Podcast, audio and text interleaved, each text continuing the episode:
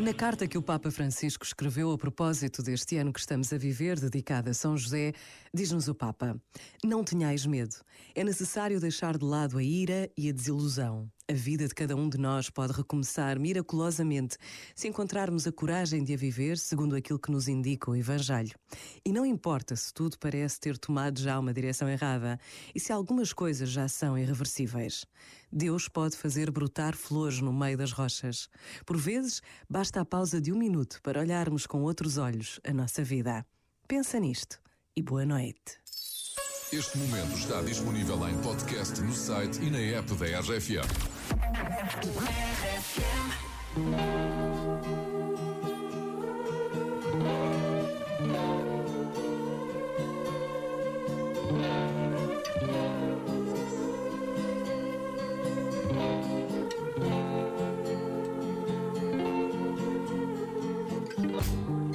Did you ever want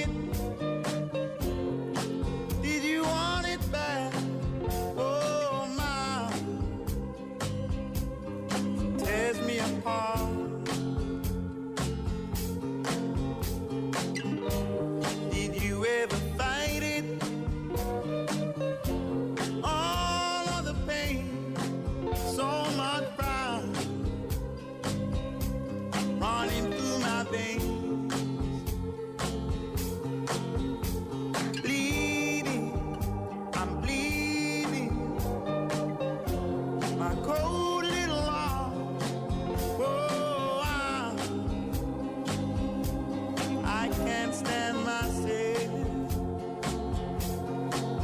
And I know